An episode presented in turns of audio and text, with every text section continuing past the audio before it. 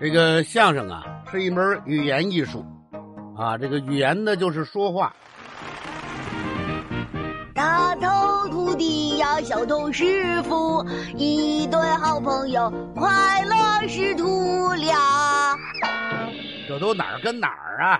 突然就听到一声肉吧嗒，咚哗啦，啪嚓扑通啪嚓，稀里哗啦，哎呦妈呀！怎么这么乱呢？听一段相声，学一个成语，跟嘉庆叔叔和他的学生们一起听听相相声、学成语。嘉庆叔叔，您都会修理啦？我不会。你说了三遍了，我一猜你准是这句。问题是，你这个足球是不带气孔的这种，不能撒气呀。这种足球你怎么修理呀？你你把它砍成两段儿，呃两段儿不成四段儿，四段儿不成八段儿，砍掉一点儿，那就不能用了。你舍得吗？当然舍不得，那你怎么修理呀？我把书包修理修理啊。怎么修理呀？我刚才捡小的书往下放，压得紧紧的，把足球也往下放，把从书上剪下来的那些碎纸屑都挤到书包两边角落，哦，不让他们占地儿。最后再把文具盒放到足球上边儿。就那个塞满蜡笔的文具盒啊，可得小心。所以才放在最外边呀。他倒还挺有心眼儿。最后把文具盒使劲儿往里塞呀，哎呀，坏了！怎么呢？东西塞的太多了，书包带勒不上了。那就别勒了。嗯。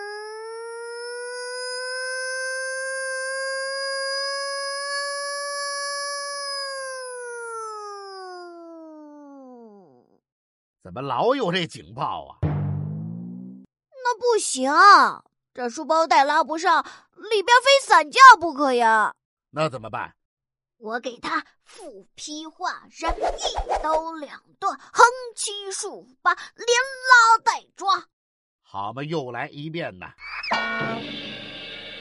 我就不信我拉不上他！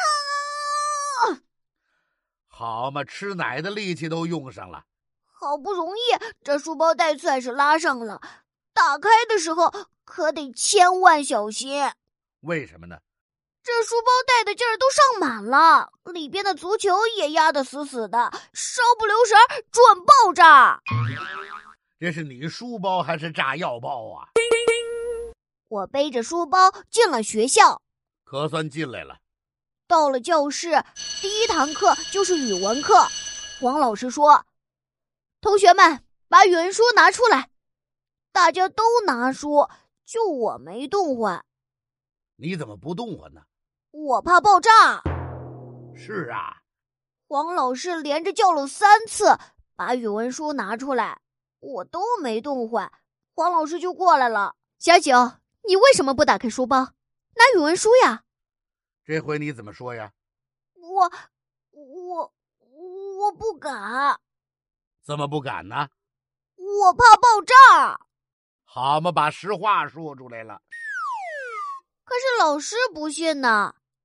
爆炸，小九，你这是书包还是炸药包啊？还爆炸！他还真没说瞎话。黄老师气坏了，走过来抢过我怀里的书包，伸手就解书包带，还没拉到一半呢，就听见“砰”这么一声，书包真爆炸了，那足球蹦出来了。蹦着老师了吗？那倒没有，那就好啊。可是紧接着就是满天的天女散花，各种彩纸满天飘呀。这是怎么回事啊？那不是有一书包捡书皮留下来的碎纸屑吗？我把这茬儿给忘了。这时候，大福还跟王小毛聊天呢。聊什么呀？王小毛，今天这是什么课呀？不是语文课吗？不对，不是语文课，那是什么课呀？今天是黄老师结婚吧？哈哈哈哈！呃什么？为什么呀？要不然哪儿来的这么多彩纸跟撒花呀？这就跟上礼拜我小舅舅结婚一模一样啊！哎，别瞎猜了。他们俩正瞎聊着呢，这时候整个教室，丢丢丢丢丢丢丢丢丢丢丢，哒哒哒哒哒哒哒哒哒哒哒哒哒哒哒哒。这又是怎么回事儿啊？那铅笔盒的蜡笔头也都蹦出来了。好嘛，太乱了。没一会儿，整个教室的白墙上全成了万紫千红了。拿白墙当了调色板了。这时候又听见“当”的一声，满教室就跟起了烟雾一样，都快看不见人了。 Oh no！这又是怎么回事儿啊？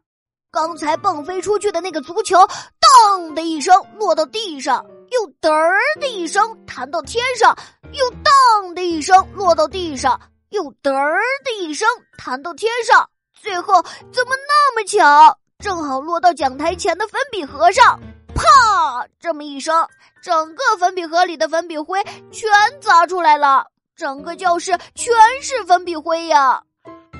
好嘛，粉笔盒成了烟雾弹了。这时候也不知道谁喊了一声：“快跑呀！教室要爆炸了真是看热闹的不嫌事儿大呀！！”全教室的同学稀里呼噜的全往外跑呀！好家伙，小九，这全都是你干的好事儿啊！怎么能赖哎我呢？要不是你为了凑合书皮儿把书剪了，为了凑合文具盒把蜡笔掰了，为了凑合书包把足球挤进去，那教室能成那样吗？你这做法完全就是削足适履呀！学徒是你，雅庆叔叔，您都说了这么多年相声了，怎么还是小学徒啊？这都哪儿跟哪儿啊？我说的不是学徒是你，是削足适履，一个成语。又要说成语啦？这个成语有故事吗？这个成语啊，是出自很久很久以前的春秋时期，楚灵王带兵出去打仗，先是攻下了蔡国，又打算攻下徐国，就让自己的弟弟弃疾帮忙看守蔡国。结果呀，这个弟弟不仅没帮他看着蔡国，还把楚灵王的儿子给杀了，辅佐新的楚王上位，自己却成了国家的实际掌控者。这个气急也太坏了。坏的事情还在后头呢。一听说自己的儿子死了，楚灵王觉得活着也没有意思了，心中一寒，就上吊自杀了。这个楚灵王也死的太窝囊了。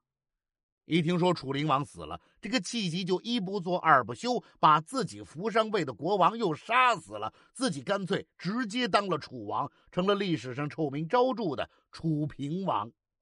后来呀，晋国也出现过相似的一件事儿，这两件事呢流传到后世。有一本书叫《淮南子》啊，这《淮南子》里边说，像这样的两件事儿里头，这种听信别人的话，搞得父子之间反目成仇的事儿，就好像为了穿一双很小的鞋，却要把脚砍掉一块，实在是太荒唐了。后来这句话呀，就成了个成语，叫做“削足适履”。哦，这么个削足适履啊！你看看你，为了书皮儿捡了书，为了文具盒掰蜡笔，为了足球挤书包，最后把教室搞成那个样子，那不就是削足适履吗？不光浪费了那么多的东西，新书、书皮儿、蜡笔、书包，而且你这事儿做的多荒唐啊！哦，我明白了，我以后再也不这么干了，再也不削足适履了。行了，赶紧回去上课去吧。哎，远处那个一身都是白花花的、气哄哄的跑过来的人是谁呀？那是浑身是粉笔墨的黄老师，他肯定是找我呢！快跑啊！